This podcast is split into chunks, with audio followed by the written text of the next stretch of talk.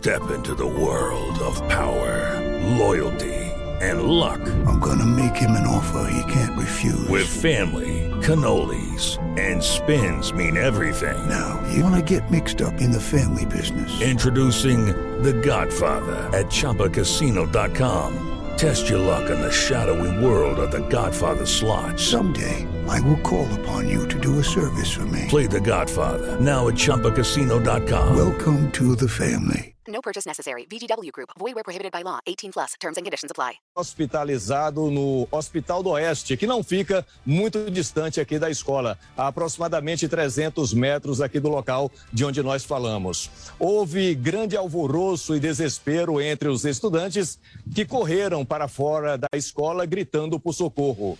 O atirador, que estava trajado totalmente de preto, armado com um revólver 38 e uma faca ninja.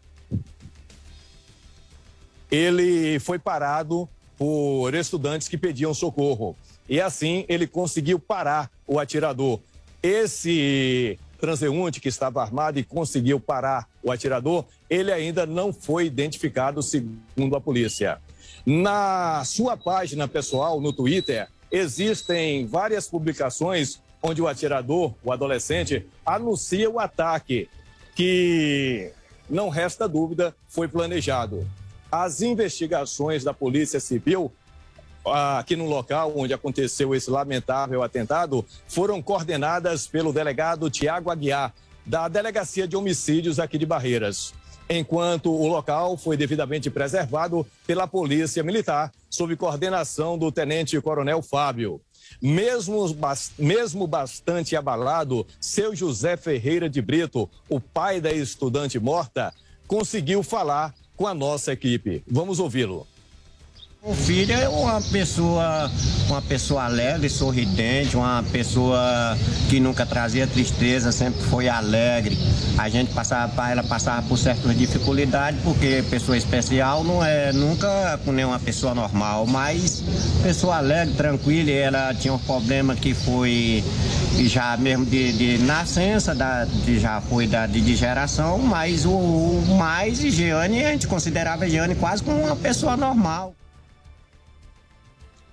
O tenente-coronel da Polícia Militar, Fábio, também conversou com a nossa equipe, fazendo uma síntese do que aconteceu aqui no local. Vamos ouvir.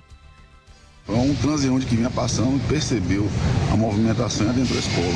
Ele estava armado e efetuou o disparo. Não foi a guarnição, a guarnição deu socorro, na verdade. Ah, então, é, só explicando melhor, uma pessoa, um transeunte que estava passando no momento, que viu aquele desespero dos alunos, tomou a iniciativa. Exatamente, adentrou a escola, estava armado e efetuou o disparo. Jovem Pan News.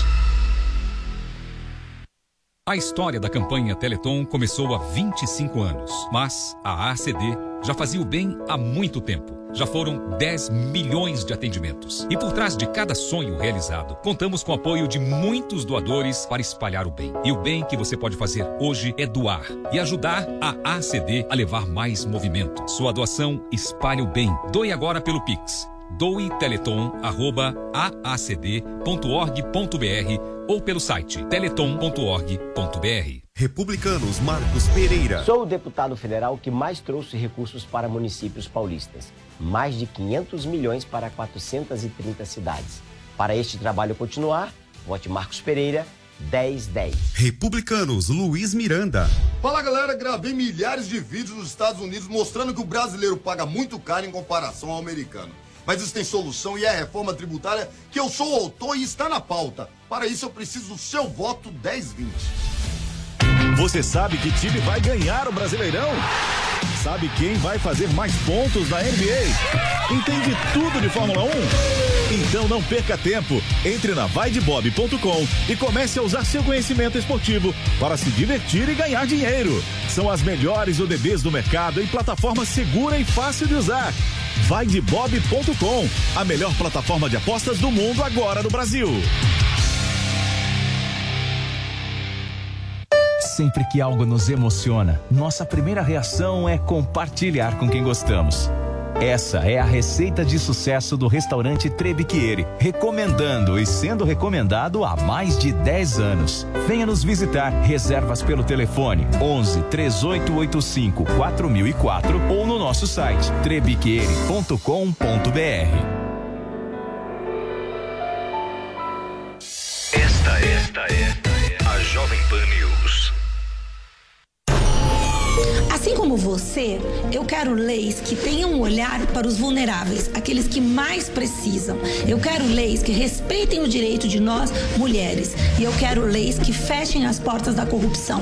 Eu sou o juiz da Lava Jato. Nós vamos chacoalhar Brasília juntos. Vote 4400 Rosângela Moro. Em São Paulo, a Lava Jato tem nome e sobrenome. Rosângela Moro, deputada federal 4400. União Brasil 44.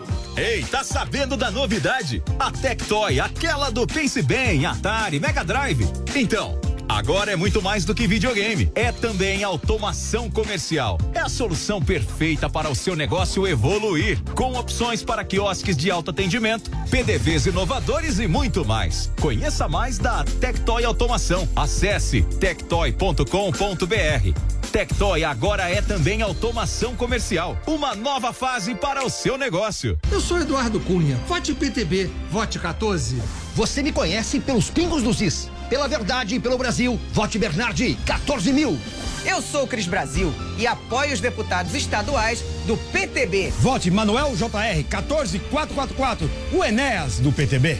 Vamos aumentar a bancada feminina. Vote Cris Godoy para deputado estadual, PTB 14002. Sou PTB, sou o seu deputado estadual, Guilherme Zafani 14123. PTB, Partido Trabalhista Brasileiro. Cobertura completa de notícias. Correspondentes no Brasil e no mundo trazem os últimos acontecimentos. Em pauta, questões como a segurança das urnas eletrônicas. Morte da jornalista e filha do importante ultranacionalista russo. Empresários estavam defendendo um golpe militar. Você confere aqui. Headline News. Vamos girar com a notícia. Às segundas após o Direto ao Ponto e de terça a sexta, às dez e meia da noite. E etc. são momentos muito estratégicos para as campanhas. O debate, ele faz ganhar e faz perder votos, senador? Boa tarde.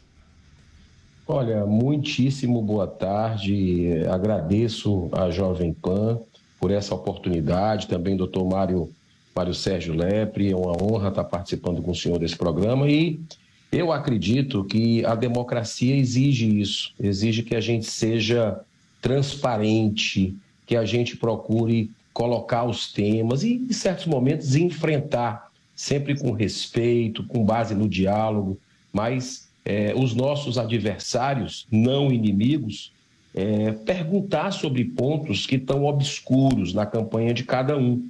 Né? Então, isso faz parte do processo.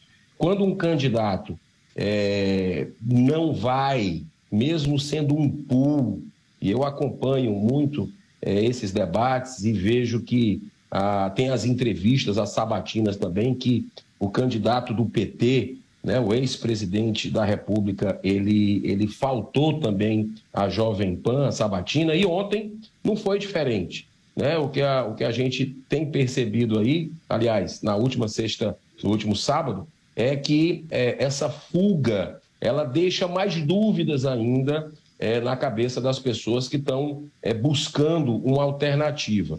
Eu acho estranho, porque é, muitas perguntas foram feitas por uma cadeira vazia lá na hora e fica aquela, aquela dúvida: o que tem a temer? E vem as teorias. Né? Vem as teorias, é, e agora é uma teoria que está falando aí da questão de uma moratória, de um período fiscal aí é, do governo, e se ele tivesse lá poderia responder isso. E vem a questão do fechamento a pedido do partido do ex-presidente, repito, condenado em três instâncias por corrupção, lavagem de dinheiro e citado em centenas de delações premiadas é, no fechamento de uma TV. Olha só a ironia, uma TV no Piauí, né? É, algo jamais visto em ditaduras, aconteceu semana passada, e a gente vai vendo é, é, é tudo isso acontecer e o candidato não está lá para explicar o que é que ele pensa sobre regulação da mídia, sobre o aborto também. né, que é uma pauta que tem entrado, já entra há muitos anos nos Estados Unidos, mas no Brasil entrou para ficar. O PT é um dos partidos que defende ferrenhamente, de forma atuante, a legalização do assassinato de crianças. Meu modo de ver o aborto é isso, como as drogas também, e isso eh, perde a oportunidade de se ter um debate franco, eh, saudável, onde as pessoas vão tirar as suas impressões e decidir o seu voto. Deixa eu colocar nessa nossa conversa aqui o senador Carlos Portinho, senador pelo Rio de Janeiro, ele se junta a nós aqui neste debate no Prós e Contras. Quero cumprimentá-lo, senador. E antes de passar a pergunta para o senador, vou, quero ouvir o cientista político Mário Sérgio Lepre sobre ah, essa posição que o senador Girão manifestou. Esse desequilíbrio, ele gera de fato um impacto, ah, Mário, porque a ausência de um, de um, de um candidato no debate, é, como o senador coloca, acaba eliminando a possibilidade das pessoas conhecerem de fato aquilo que ele pensa. Isso, Carlos. Bom, boa tarde, boa tarde, senador Girão, boa tarde, senador Coutinho. Uh, eu também entendo, como o senador Girão, que é, democracia é debate, né? Então é necessário que é, as coisas fiquem explícitas para as pessoas. E nada melhor do que um momento em que ah, os, todos os candidatos estão ali expostos a perguntas né, e, expostos àquilo que a, a opinião pública exige. Né? Então, eu entendo que isso não é bom, é, mostra uma, é, talvez uma, de repente, uma estratégia aí da campanha, a gente não sabe qual, né? mas que pode ter uma, algumas consequências, sem dúvida alguma porque a gente entende que neste momento nós temos uma eleição que ela está bastante aberta. A gente sabe que uh, temos uma semana praticamente aí para o dia das eleições, mas uh, como é uma há uma polarização, você tem praticamente aí, vamos dizer, uns 30% do eleitorado que não muda de voto está com o PT e uns 30% que não muda de voto está com o presidente Bolsonaro. Mas você tem aí 40% que é bastante vulnerável, é bastante é, é propenso a mudanças e essas mudanças elas podem vir de última hora. Então isso é que a gente analisa. Quando a eleição está nesse nível, a gente percebe que muita coisa pode acontecer. Então, por exemplo, a gente teve aí um caso, agora a gente estava vindo aqui a questão aí desse acontecimento em Barreiras, né? Então, repare, a semana passada, se não me engano, houve aquele outro caso em que um atirador também matou a mulher e a filha, né? Um filho, se não me engano. E aí tinha uma tatuagem do ex-presidente. Então, imagine você se aquela tatuagem fosse do atual presidente. Então, imagina o nível, porque a gente já está tendo a ideia, né, pelo menos é o que a mídia fica colocando, né, de que há uma violência por parte né, do, do presidente da República e que isso se transferiria para as pessoas. Então você imagina se naquela situação aquela tatuagem fosse do presidente da República. Então isso poderia significar, sem dúvida alguma, uma, é, um baque na campanha presidencial. Então veja, é, e o debate, tudo aquilo que vai acontecer nesse, nesse momento daqui para frente, sim, ela é algo que vai resultar em alguma coisa naquele dia próximo, dia 2. Sem dúvida alguma, Cássio.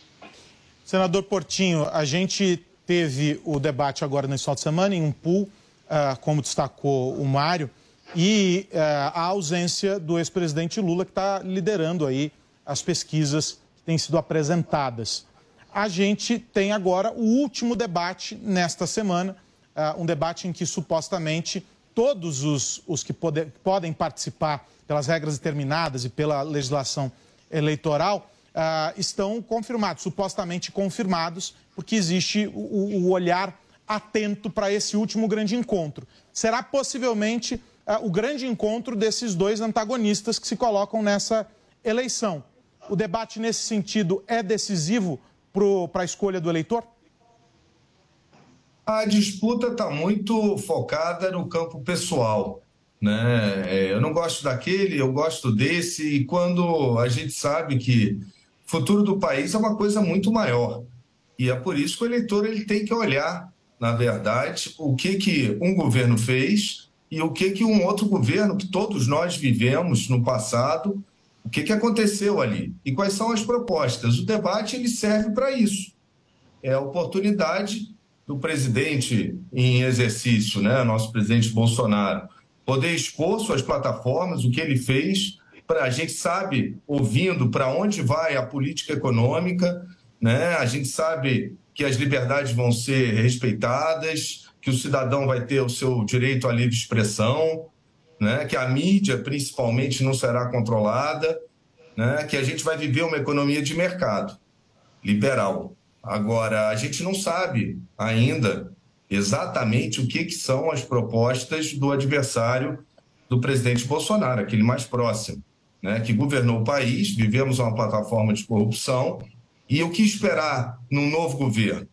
Isso o eleitor ele tem que se perguntar, a, a disputa tem que sair desse campo pessoal. O debate serve para isso. A ausência uh, do ex-presidiário, presidente, no último debate, deixou muito claro é, que ele fugiu, fugiu conscientemente. E, certamente, como ele só vai a lugar controlado, talvez ali ele não sentiu é, na emissoras, emissoras que promoveram que ali era um lugar controlado. O debate da Globo, que, da outra, né, que deve acontecer, é, certamente eu acho que ele vai. Aí o eleitor vai ter oportunidade, a gente vai ter controle de mídia no governo dele, qual vai ser a política? Não vai ser mais de mercado? A gente vai deixar de falar de geração de trabalho e de emprego e vamos só falar de emprego, de imposto sindical? O que, que é? Qual é a proposta de governo? Que ele nem apresentou. Então, é um tiro no escuro, é um salto no passado, no blackout. Acho que o eleitor tem o direito de ouvir os dois candidatos que, em tese, lideram as pesquisas, né, assim como os outros, serem confrontados e formarem a sua opinião comparando governos. Não tem como fugir da comparação e do que esperar para o futuro. A gente sabe que não é esta eleição não é um fenômeno inédito em que um candidato ou outro escolha não participar uh, de debates aí pelo caminho. Muitos candidatos usaram esse expediente justamente com esse mesmo raciocínio que o senador Portinho traz agora aqui para nós em eleições anteriores. É que talvez, senador Girão, nós estejamos nessa eleição aqui, nós enquanto sociedade, enquanto povo brasileiro, estejamos mais atentos para o compasso da política. Estamos acompanhando muito mais, até inclusive, vou pegar a carona na fala do senador Portinho, sob o ponto de vista dessa torcida, gosto de um, gosto do outro. Esse é o desenho que a gente tem é, do Brasil, né, inflamado, todo mundo escolhendo um lado. E aí, senador uh, Girão, eu pergunto o seguinte: pegando carona nesse raciocínio do senador Portinho, será que esse ambiente confortável dos debates, a gente vem acompanhando, os formatos são exatamente os mesmos há muitos anos, há muitas eleições. Será que esse ambiente, ele não está, de alguma maneira, confortável demais? E talvez para o eleitor agora, que tem apetite por um debate e tem apetite pelo debate de ideias claro e transparente, os debates aqui no Brasil não devessem ser refundados, repensados para um outro modelo? Olha, Carlos, eu vou dizer uma coisa para você. Primeiro, cumprimentar também o meu amigo, meu irmão, senador Portinho, que tem sido um grande parlamentar, feito a diferença no Senado Federal. E a, a sua pergunta é, é muito inteligente, porque o que é que acontece? Nós estamos vendo o brasileiro, graças a Deus, cada vez mais se apropriando da política, gostando de política, se interessando por política e cobrando seus responsáveis. Isso me dá uma, um alívio, uma esperança, um otimismo muito grande com o nosso futuro. E a parte que eu mais gosto de debates é aquela parte que um pergunta para o outro. Né? Aquilo a gente vê a reação. Hoje a verdade está muito na cara das pessoas, né? E eu, eu, eu sempre gosto muito, eu fico esperando que chegue essa parte, porque a gente vê a reação de um, de outro com a pergunta e sente o espírito, sente a alma, sente realmente se aquela pessoa está dizendo a verdade. É, eu queria dar um, um, um depoimento interessante, que eu acredito. Primeiro turno é feito para quê? Primeiro turno é feito para a gente escolher um candidato, aquele, não é aquele que a gente não gosta, com medo, essa bobagem de voto útil, sabe? Com todo respeito a quem pensa diferente, mas não é para a gente fazer esse tipo de escolha. Ah, eu não gosto desse aqui, vou votar nesse para não ter perigo. Não. O primeiro turno é justamente idealizado para que a gente consiga escolher um candidato que está mais próximo daquilo que a gente acredita, dos nossos ideais. E eu quero fazer um convite ao povo brasileiro. Não deixe de votar. Nós temos aí candidatos de vários espectros, todos praticamente é, da sociedade, para você se identificar com um e votar. O segundo turno, não. O segundo turno já é diferente. Tem dois, você vai lá e, e vê, bota na, na, na, na conta nos dedos quais são, quais são a, a, as propostas, as pautas, as causas que ele abraça e que está mais próximo de você. Porque nunca ninguém vai pensar igual a nenhum dos candidatos. Mais próximo, sim. O que é que eu digo sempre? Eu acho que o grande retrocesso que o Brasil teria, abrindo meu coração, minha alma para você, é o seguinte: é você voltar tudo que a gente viu no passado com relação à devastação que o PT fez no Brasil. Né? É algo que, como é que nós vamos dizer para os filhos e os netos da gente? Né? Se você contrata uma pessoa, ela, ela ela é, te rouba, ela rouba teus sonhos, né? deixa o país entregue aí, manda bilhões de reais para ditaduras, só por alinhamento ideológico, ainda vem com troca de charuto, né? com garantia de charuto, ditaduras sanguinárias, petrolão, mensalão. Gente, está muito, tá muito próximo da gente, não foi uma coisa, foi uma coisa de agora. Né? Então, o que, é que a gente vai dizer para as nossas futuras gerações? Então, o que a gente precisa é perceber algum candidato agora, né, aquele que a gente se identifica, e vota nele e, e, e carrega a bandeira, vai firme. No segundo, você pesa tudo que está em jogo. Acho que o Brasil ele tem que avançar, está né? Tá com muitos problemas, mas eu tenho muita confiança que é, o, que vai, o, o que vai fazer a diferença nessa eleição é um sentimento de Brasil, de Brasil, de a gente resguardar os futuros, o futuro dos nossos filhos e dos nossos netos. É a eleição mais importante de toda a nossa vida, porque a gente já conhece um né, do passado, está vendo outro agora com falhas, mas a gente precisa ver isso é, um eventual segundo turno. Eu acho que agora é a gente identificar aquele candidato que a gente tem mais proximidade e votar, ir para as urnas e fazer campanha para que as pessoas votem. Esse cidadania é tudo né, que representa para uma nação. Deixa eu, deixa eu trazer o, o cientista político Mário Sérgio Lepre aqui para a nossa, nossa conversa. Nessa, nessa ideia da, da, identificação, a gente tem visto estratégias diferentes, inclusive ah, adotadas pelos dois candidatos aí que estão ah, liderando as pesquisas, é, caminhando para o digital, conversando com as suas bases aí, as suas comunidades é, em redes sociais, nas plataformas digitais, Mário. Isso a gente sabe é, tem todo o, um, um, esforço construído ao longo dos últimos anos que colocou as redes sociais e o ambiente digital em um patamar importante para a estratégia das campanhas. O quanto é, a gente tem de peso dessa conversa no digital e quanto a gente tem de peso, na tua visão, ah, vou colocar aqui uh, da, da, seguinte maneira, uh, dos instrumentos analógicos para essa conversa, né? A televisão e o rádio e esses ambientes que a gente está discutindo aqui, como, por exemplo, o debate. Que peso tem cada um? Hoje a gente já consegue medir isso ou a gente ainda tem aquela, aquela ideia de que a internet, tem muita gente que grita na internet e quando vai para a prática simplesmente não vai, na verdade? Carlos, veja, o que nós temos hoje é uma mistura de tudo, né? Porque, na verdade, quando você fala o meio analógico, mas o meio analógico, ele se propaga pela internet, né? Então, quando você vê um debate feito por um pool de, de emissoras, uh, no, no segundo seguinte, ele já está repercutindo, já tem memes na internet. Então, é, me parece que as coisas estão muito interligadas, né? É, não há mais como você é, separar essas coisas. E eu entendo que o, meio político hoje, a, grande novidade né, que apareceu não tem muito tempo, é a internet. Por quê? Porque a internet ela, ela espalha coisas, né? Então ela atinge pessoas de forma distinta.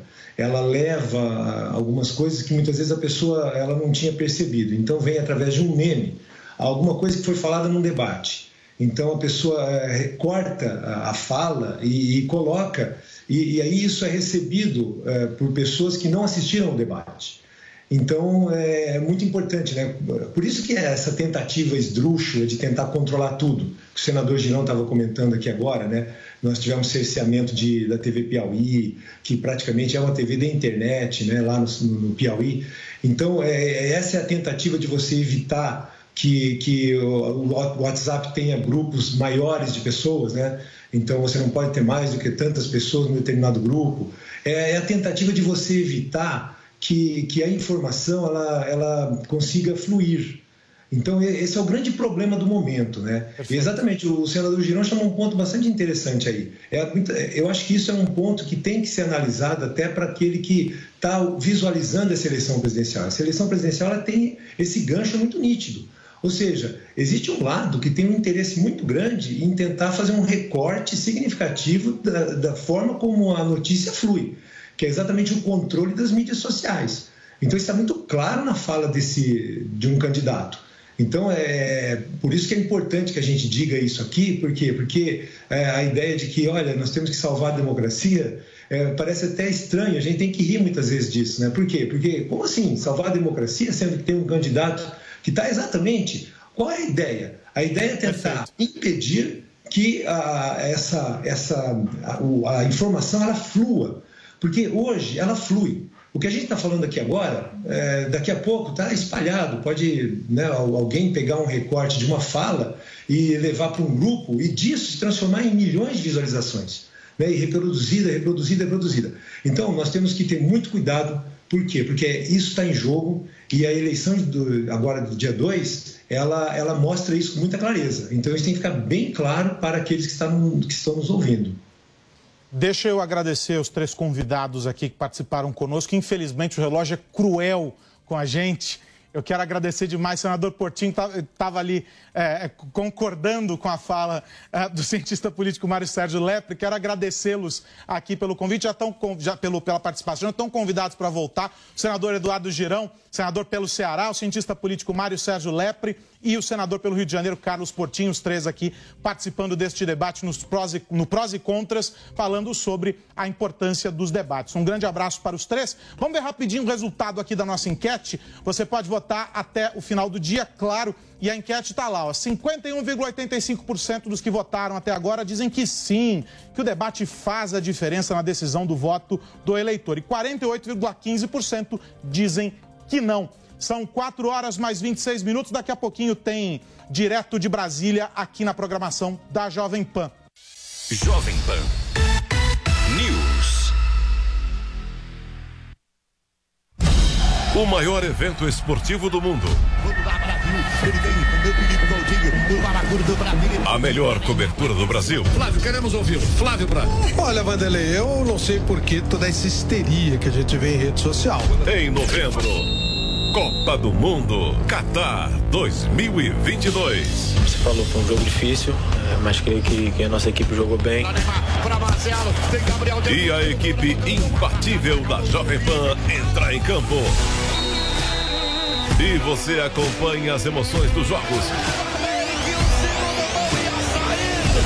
Os duelos das gigantes e torce com a Jovem Pan. Escute as narrações da Copa 2022 pelo rádio e no aplicativo Panflix. Oferecimento Loja 100. 70 anos realizando sonhos. Ainda bem que tem Loja 100. Bob, o melhor site de apostas do mundo agora no Brasil. Brasil Wanna Bet. Vai de bob.com. Tectoy agora também é automação comercial. Uma nova fase para o seu negócio. Consórcio Mage, Volkswagen Caminhões e Ônibus. Seu caminhão Volkswagen em até 10 anos sem juros. E Cimento CSN. Mais do que forte, é fortaço. Sou Romildo Santos, candidato a deputado estadual. Luto pelo Hospital do Câncer em Guarulhos e contra a ideologia de gênero dentro das escolas. Romildo Santos, 55333. Deus abençoe a todos. Vote PSD 55. Em defesa dos valores cristãos, como a família, a defesa da vida, combate à desigualdade social e ao racismo, transparência e combate à corrupção. Sou seu deputado estadual, Augusto Ferreira, 55030. Partido Social Democrático.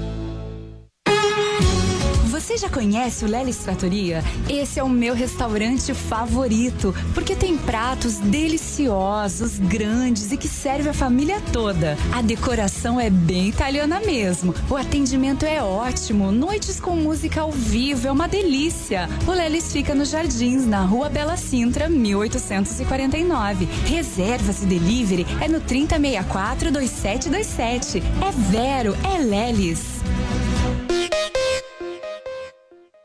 Vi que o Haddad foi péssimo para a saúde quando foi prefeito de São Paulo. Será que nada aumentou no governo dele? Ouve o Rodrigo no debate. É importante lembrar que no governo do Haddad teve muito aumento, sim, aumenta de fila de creche. A maior fila da saúde aí sim de São Paulo. Como secretário de saúde do Bruno Covas, a gente teve que ralar muito para consertar toda essa bagunça que o PT deixou. Dia 2 de outubro, a gente precisa proteger São Paulo e mostrar o cartão vermelho para a turma do PT mais uma vez. Edson Aparecido 155. Coligação São Paulo para frente. Esta, esta, esta é a Jovem Pan News. Dia da eleição, nem precisa de colinha, só decora esse refrão, cante junto, vem na minha. 40 pra federal, 40 pra estadual, 400 senador, é Márcio França. 13 pra governador e finalmente, 13 também pra presidente. Olha o time bom do Lula, só decora esse refrão, cante junto, vem na minha. 40, 40, 413, 13, 40, 40, 413, 13. Coligação Juntos por São Paulo. Olha o time bom do Lula! Você já sabe como assistir a Jovem Pan News direto na sua TV? É muito fácil. Se você tiver TV por assinatura, procure pelo canal 576 na NET, Claro TV, Sky e DirecTV Go. Pelo canal 581 na Vivo TV ou pela Oi Play.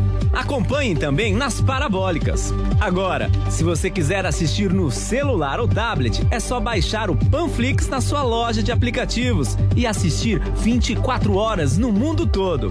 Jovem Pan News.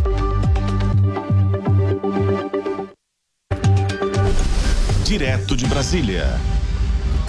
Olá, boa tarde, uma ótima segunda-feira para você que acompanha a gente aqui na Jovem Pan News. Muito obrigada pela sua audiência, pela sua companhia. Sempre às quatro e meia da tarde, de segunda a sexta-feira. Vamos começar com os destaques desta semana. Para abrir, Poder Judiciário. Delegados da Polícia Federal denunciam o ministro Alexandre de Moraes, a PGR, por abuso de autoridade. Eleições 2022. Ministério da Justiça começa hoje a coordenação da operação das forças de segurança para as eleições. Ainda, presidente do TCU e presidente do TSE se reúnem para discutir auditoria de urnas eletrônicas. Economia, mercado financeiro reduz previsão de inflação para abaixo de 6% no final do ano. E na corrida ao Planalto, Ciro Gomes faz manifesto contra o chamado voto útil. Tem também a agenda dos outros presidenciáveis. Eu sou Catiúcia Souto Maior e sigo com você até às 5 da tarde com as principais notícias da capital federal ao vivo, a partir de agora, direto de Brasília. Direto de Brasília. O presidente do Tribunal de Contas da União, ministro Bruno Dantas, se reuniu hoje com o presidente do Tribunal Superior Eleitoral, ministro Alexandre de Moraes. O assunto é segurança e auditoria das urnas eletrônicas. Então, sobre isso, nós vamos conversar ao vivo agora com a repórter Luciana Verdolim. Lu, boa tarde para você. Já temos algum desdobramento desse encontro? Olha, Catiúcia, boa tarde para você, boa tarde a todos. A expectativa é de que Bruno Dantas, Dantas só se pronuncie logo mais às 6 horas da tarde. Ele chamou uma entrevista coletiva para falar sobre essa auditoria e sobre o, o trabalho que o Tribunal de Contas da União vai realizar no dia da eleição. Vai fiscalizar pegar o resultado de 4.161 urnas no país, boletins de urna, que são disponibilizados logo ao final da apuração. Para conferir se o resultado que saiu das urnas é o mesmo resultado que chegou aqui ao Tribunal Superior Eleitoral. O TCU, assim como as Forças Armadas, Polícia Federal, partidos políticos até mesmo a Ordem dos Advogados do Brasil, tem acompanhado essa preparação para as eleições desde o ano passado acompanhou, por exemplo, a lacração do sistema, a divulgação dos chamados códigos-fonte das urnas eletrônicas e todo o levantamento que foi feito pelo Tribunal de Contas da União foi antecipado, foi mostrado ao presidente do TSE, o ministro Alexandre de Moraes. Vale lembrar que na semana passada o TCU também encaminhou um ofício ao Ministério da Defesa pedindo informações sobre o que, que os militares pretendem também fazer de acompanhamento desses boletins de urna no próximo dia 2 de outubro. Vale lembrar que o prazo dado pelo Tribunal de Contas da União foi de cinco dias. A expectativa é de que essas informações também lá do Ministério da Defesa sejam encaminhadas hoje ao ministro Bruno Dantas. Muito obrigada, Luciana. A gente volta a conversar daqui a pouco. E sobre esse assunto, quem também conversa com a gente agora é o nosso comentarista José Maria Trindade. Zé Maria, mais um episódio de disputa abrangendo as urnas, agora envolvendo o Tribunal de Contas e os militares. Qual que é a sua expectativa para o desdobramento dessa história, Zé? Boa tarde para você. Os generais estão em pé de guerra aí com este o que eles consideram de desafio do Tribunal de Contas da União. Muito boa tarde, Catiúcia. E boa tarde a você que nos acompanha aqui no Planalto Central sobre essas importantes informações. Olha, Catiúcia, primeiro sobre urnas eletrônicas.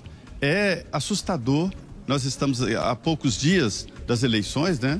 E ainda se questiona o sistema eleitoral e a urna eletrônica. A votação será no domingo, através da urna eletrônica e com esse sistema eleitoral. E agora o Tribunal de Contas da União está fazendo uma auditoria desnecessária em cima de outra auditoria que já vem sendo feita pelo Tribunal Superior Eleitoral.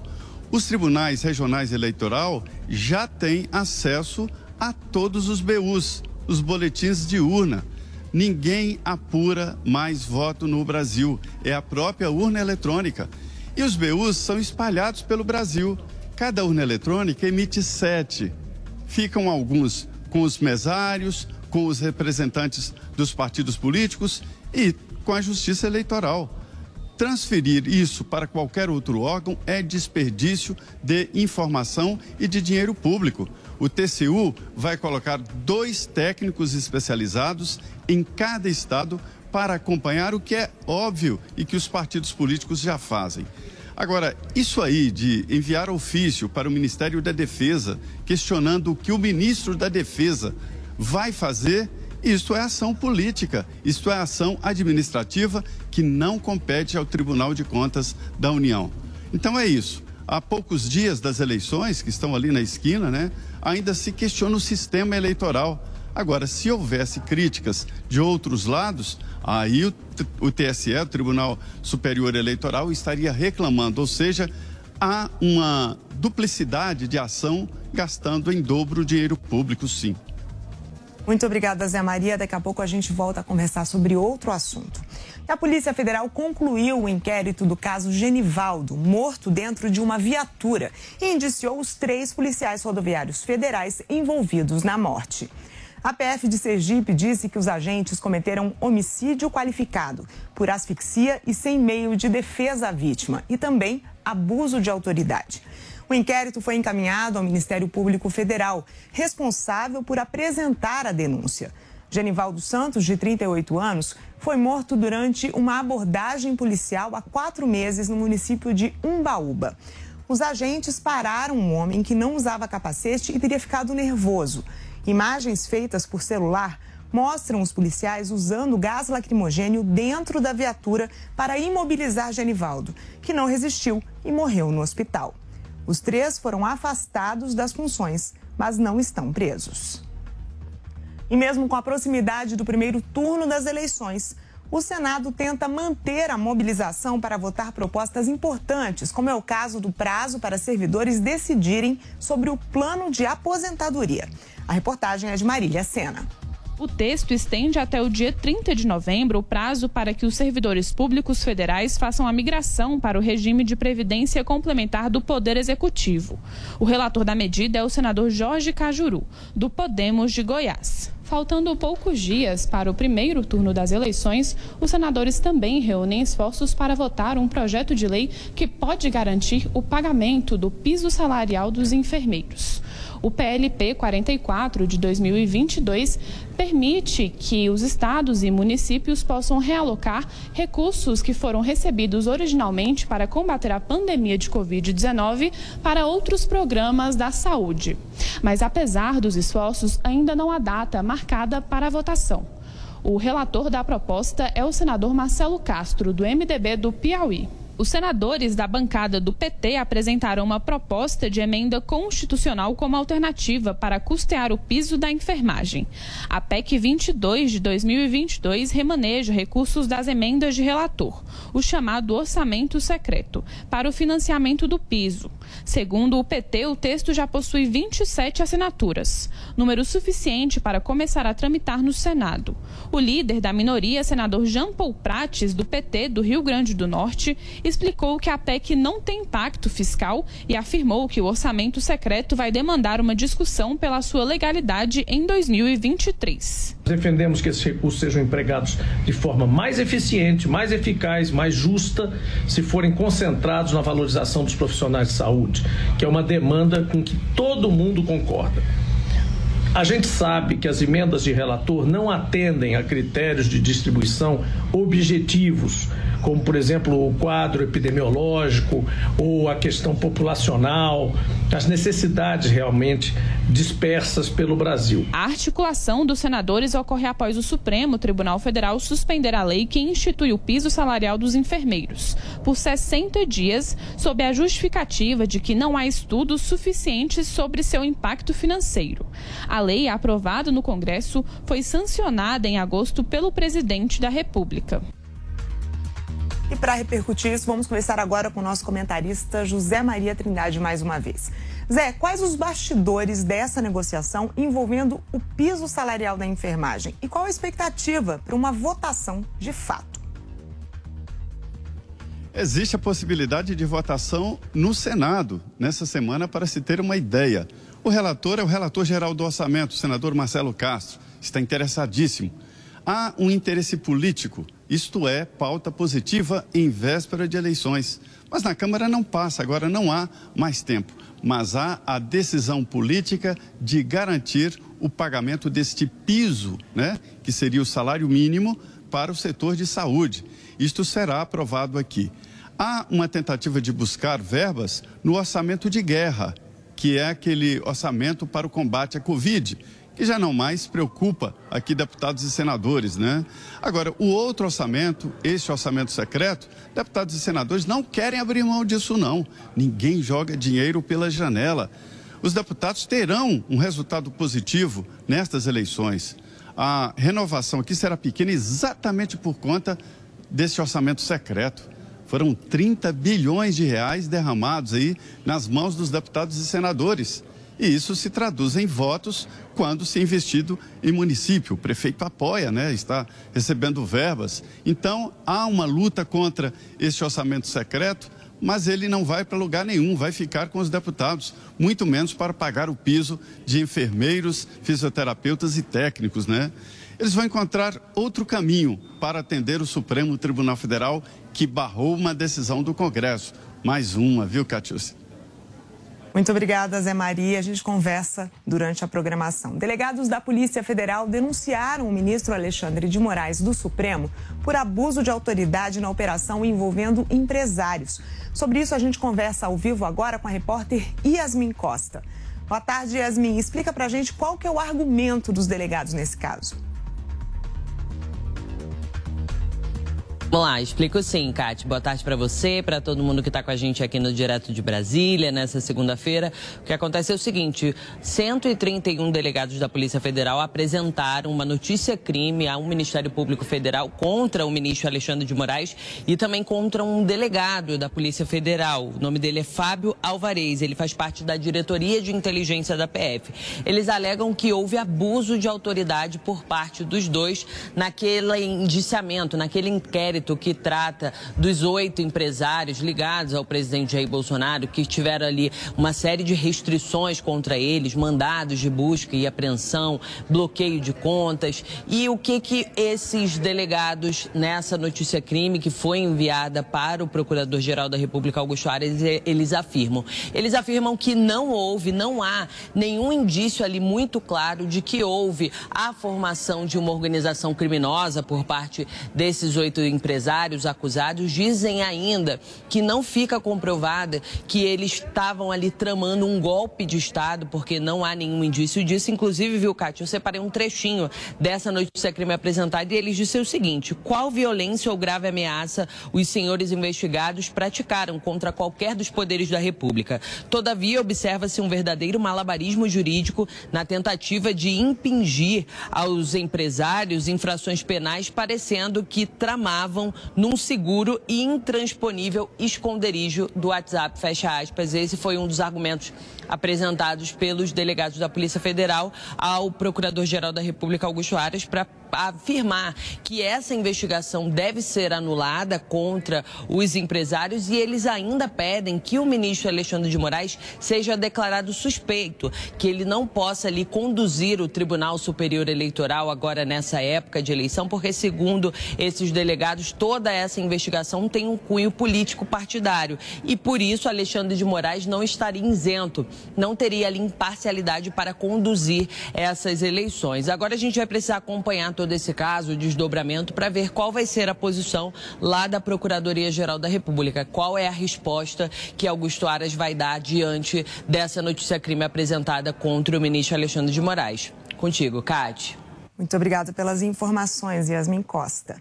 E 2 de outubro está chegando. O Ministério da Justiça e Segurança Pública começa hoje a coordenar a Operação Eleições 2022 em todo o país. Bruno Pinheiro. O Centro Integrado vai funcionar 24 horas, uma união, uma união das forças de segurança, juntando a Força Nacional, a Polícia Federal, o Corpo de Bombeiro Militar, a Polícia Rodoviária Federal e outros militares que também estarão empenhados nesta segurança. O objetivo é a segurança durante as eleições, estar focado nas escolas, nos locais de apuração, nos cartórios eleitorais também e sobre as avenidas, qualquer interdição, rixas até mesmo entre apoiadores de candidatos. Esse esquema de segurança vai funcionar nos 26 estados e aqui também na capital federal. Já no dia 2 de outubro, a atenção será voltada ao esquema de com compra de votos e até mesmo a distribuição de materiais de forma ilegal, inclusive aqueles veículos que são disponibilizados na hora de levar o eleitor até o local de votação, ou seja, esse centro integrado estará de olho 24 horas a fim de manter a segurança durante as eleições. Aqui na capital federal, o esquema então já foi lançado nesta segunda-feira sobre uma, coordenação do Ministério da Justiça. De Brasília, o Bruno Pinheiro. Vamos agora ao nosso giro eleitoral. O candidato Ciro Gomes, do PDT, falou hoje, fez um pronunciamento hoje sobre o voto útil. Quem vai conversar com a gente é, sobre isso agora é a repórter Yasmin Costa. Oi, Yasmin, mais uma vez. O que, que disse o candidato?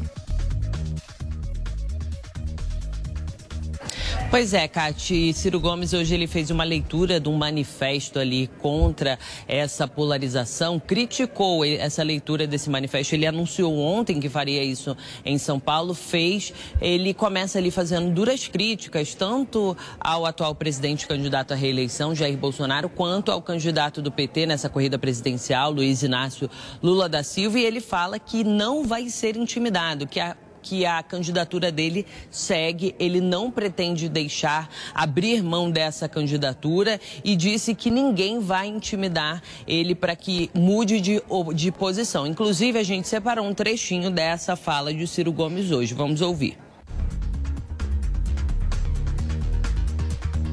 Estou sendo vítima de uma gigantesca e virulenta campanha nacional e internacional para a retirada da minha candidatura. Anotem e leiam os meus lábios. nada deterá a minha disposição de seguir em frente a empunhar a bandeira do novo projeto nacional de desenvolvimento e também a denunciar os corruptos, farsantes e demagogos que tentam ludibriar a fé popular com as suas falsas promessas. Hoje a máscara desta farsa cobre duas faces, que mesmo possuindo certos conteúdos e contornos diferentes, trazem de forma profunda a matriz histórica dos erros que há décadas atrasam o Brasil e escravizam o nosso povo. É essa matriz, escrava de um modo corrupto de governar e de um modelo econômico submisso aos interesses do mercado financeiro, que une Lula e Bolsonaro.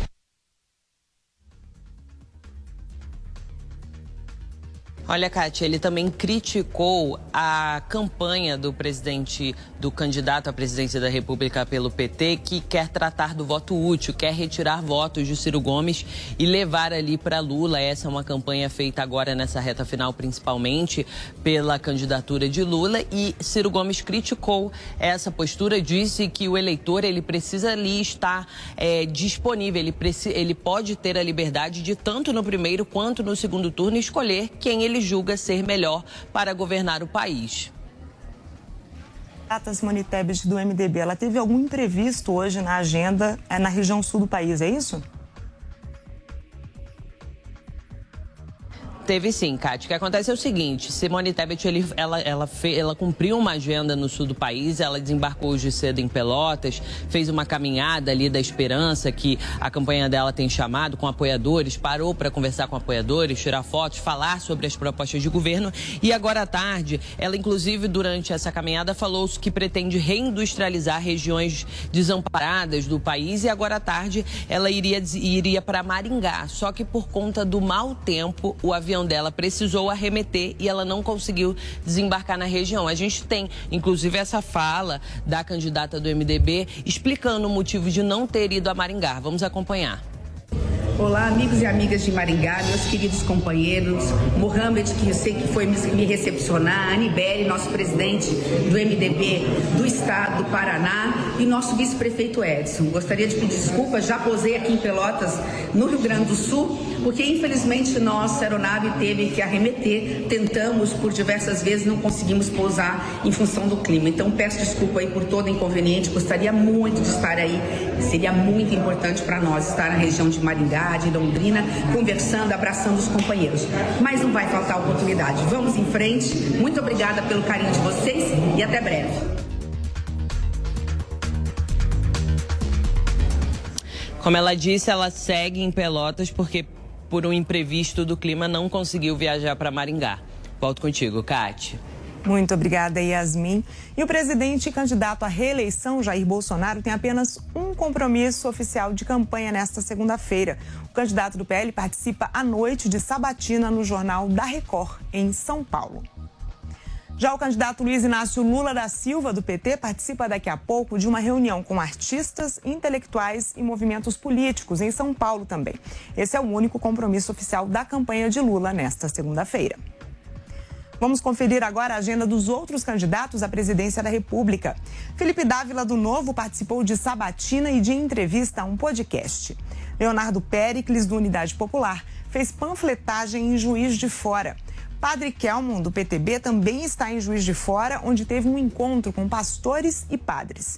Sofia Manzano, do PCB, também está em Minas Gerais. Fez uma panfletagem por pontos estratégicos de Belo Horizonte. Soraya Tronic participou de uma caminhada e um comício em Jundiaí, no interior de São Paulo. Vera Lúcia, do PSTU, se reuniu com lideranças indígenas no Maranhão. Constituinte Eimael, do Democracia Cristã, não divulgou a agenda de hoje. E olha só, o ministro Alexandre de Moraes convidou os candidatos à presidência para conhecer a sala de totalização dos votos no TSE. Sobre isso, a gente vai conversar ao vivo agora com a repórter Luciana Verdolim. Lu, quando que será essa agenda? Eu acho que a Luciana não está ouvindo a gente, daqui a pouco a gente volta a conversar com ela. E o Tribunal Superior Eleitoral divulgou o perfil dos mesários para as eleições de 2022. Bruno Pinheiro traz os detalhes. O TSE então divulgou nesta semana o perfil dos mesários que vão atuar nas eleições de outubro de 2022 e no eventual segundo turno.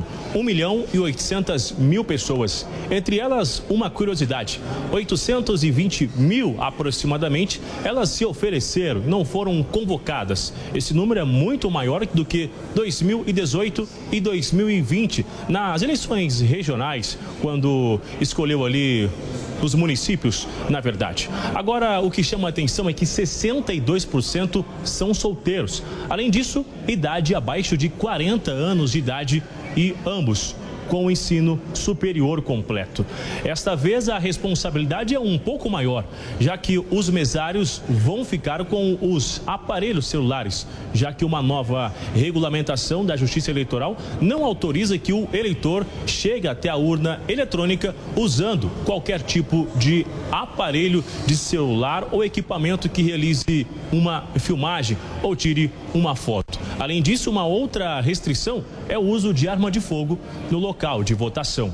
Bom, lembrando que, eventualmente, num segundo turno, essas pessoas novamente serão convocadas. De Brasília, o Bruno Pinheiro. E agora sim, a gente vai conversar com a Luciana Verdolim, porque o ministro Alexandre de Moraes convidou os candidatos à presidência para conhecer a sala de totalização dos votos no TSE. Lu, explica pra gente quando que vai ser essa agenda está marcado para a próxima quarta-feira, por volta das 10, 11 horas da manhã. Todos os candidatos foram convidados, ainda a gente não tem confirmação de quem vai efetivamente participar. Alexandre de Moraes convidou também os vices, os candidatos a vice, e convidou observadores, convidou o pessoal que fez aí a, a fiscalização, que está acompanhando toda a preparação para as eleições agora do próximo dia 2 de outubro. A gente já está na reta final no Tribunal Superior Eleitoral, praticamente tudo pronto para as eleições. Hoje chegou aí uma comitiva internacional da OEA, da Organização dos Estados Americanos, exatamente são 55 observadores de diversas nacionalidades que vão estar no dia da eleição acompanhando a votação e vão estar também nesse pré-eleitoral, nesse período pré-eleitoral, tentando entender exatamente como é que funciona o nosso sistema. A gente tem, inclusive, um trechinho do chefe da missão da OEA, Rubem Lescano. Nossa visão é absolutamente de observação. É, na, no respeito da institucionalidade do Brasil, é, promovendo a participação dos cidadãos brasileiros ao voto. Então, ah, nós estaremos aqui fazendo um reporte preliminar no, no, primeiro turno, nem bem finalizado, conhecidos os resultados eleitorais. Muito obrigada pela sua companhia. Estamos de volta amanhã, direto de Brasília. A gente se vê. Jovem Pan News. Gente, e esse Tarcísio, hein? Caiu de paraquedas em São Paulo amando dos filhos do Bolsonaro. Critica tudo o tempo todo, mas não conhece nem onde fica o seu lugar de votação. Escuta só a resposta dele numa entrevista na última quinta. Qual que é o seu local de votação, por curiosidade? ah, é um colégio. Sabe o bairro, assim, só pra gente saber qual é o colégio? Ah, agora... Pensa comigo, o cara é carioca, nem a família vive em São Paulo. Será que o Tarcísio vai governar pros paulistas ou pros filhos do Bolsonaro? Coligação São Paulo pra frente. Você já conhece o Lelis Tratoria? Esse é o meu restaurante favorito, porque tem pratos deliciosos, grandes e que serve a família toda. A decoração é bem italiana mesmo. O atendimento é ótimo, noites com música ao vivo é uma delícia. O Lelis fica nos Jardins, na Rua Bela Sintra, 1849. Reservas e delivery é no 3064 2727. É Vero, é Lelis. Notícia em tempo real. Jovem Pan News. Vai entender o candidato Rodrigo. Se é para colocar realizações na sua lista, ele é do governo há 27 anos. Mas se alguém critica a gestão Dória Rodrigo, ele diz que só tem cinco meses de governo e só vai ter a caneta na mão se for reeleito. Nananina, Rodrigo, é só conferir no Diário Oficial. Por exemplo, você usou sua caneta para assinar o aumento de imposto dos alimentos e dos medicamentos na pandemia. o que o Rodrigo fala? Não se escreve. Coligação Juntos por São Paulo. Conheça os nossos candidatos e candidatas. Vote nos candidatos e candidatas do Podemos. Para melhor te representar e fazer a diferença por você em Brasília, é preciso muito trabalho e persistência. É por isso que aqui a gente não para. Uma sociedade bem cuidada é aquela que tem o olhar da mulher na política. Sou Renata Abreu, sua deputada federal. Vote 1919. Federação Brasil da Esperança. Sou o Kiko 1301, a cara nova do PT. Vote Rui Falcão 1313. Vote Arlindo Quinalha 1322. Juliana Cardoso 1333. Milton Tato 1353. Sou Padilha do Mais Médicos e da Farmácia Popular. Vote 1354. Sou Luiz Marinho, deputado federal 1355. Sou Alencar Santana 1358. Peço seu voto. Eu sou Mariana Janeiro da Chapa das Pretas 1366. Vote 13. Vote. Ei, tá sabendo da novidade? A Tectoy, aquela do Pense Bem, Atari, Mega Drive. Então, Agora é muito mais do que videogame. É também automação comercial. É a solução perfeita para o seu negócio evoluir. Com opções para quiosques de alto atendimento, PDVs inovadores e muito mais. Conheça mais da Tectoy Automação. Acesse tectoy.com.br. Tectoy agora é também automação comercial. Uma nova fase para o seu negócio. A Jovem Pan está com você em todos os lugares e em todos os momentos. De manhã, informação e opinião na medida para começar o dia do jeito certo. Bem-vindo, já estamos no ar, começando o Jornal da Manhã para todo o Brasil. Os principais assuntos. Os principais assuntos. A notícia de última hora. Uma frente fria chegou ao Rio de Janeiro. E aquilo que mexe com a sua rotina. Até o momento, o engarrafamento. Tudo passa pelo microfone da Pan. A Jovem Pan está com você o tempo todo, com som e imagem. De Brasília, Luciana Bezerra. Certo, Popeta, como é que foi a conversa com o Marcelinho? Agora, Constantino, se a gente analisar... Rio, Rodrigo Viega. Viu só? Acesse jovempan.com.br, baixe o aplicativo da Panflix e se inscreva em nossos canais no YouTube. Jovem Pan News.